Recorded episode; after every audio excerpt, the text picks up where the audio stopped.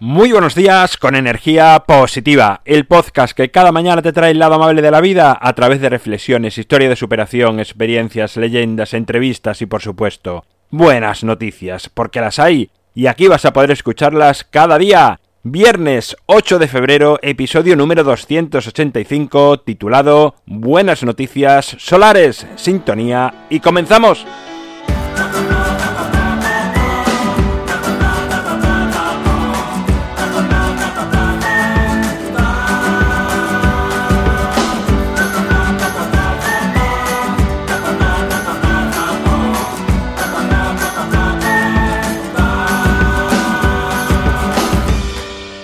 Muy buenos días, es viernes, último día de la semana y como cada viernes llega a Energía Positiva un montón de noticias para demostrarte que en el mundo suceden cosas buenas.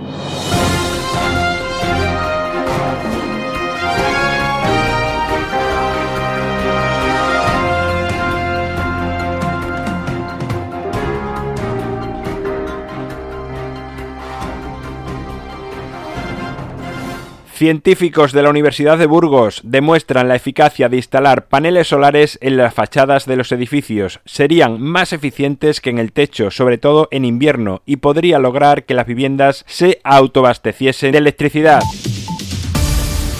La tortuga verde es una especie en extinción y gracias a un programa desarrollado por la Universidad de Barcelona ha sido posible reintroducirla en las Islas Caimán con un gran éxito de adaptación y se prevé una pronta recuperación de esta especie.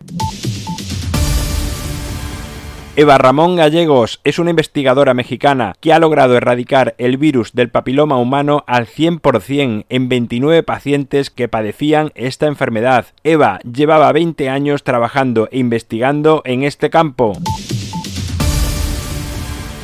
Una chica pierde una mochila con 600 euros e importante documentación en Granada. Pide ayuda a través de redes sociales. En el mismo día, la mochila apareció y fue entregada por una mujer de manera anónima en la comisaría de policía.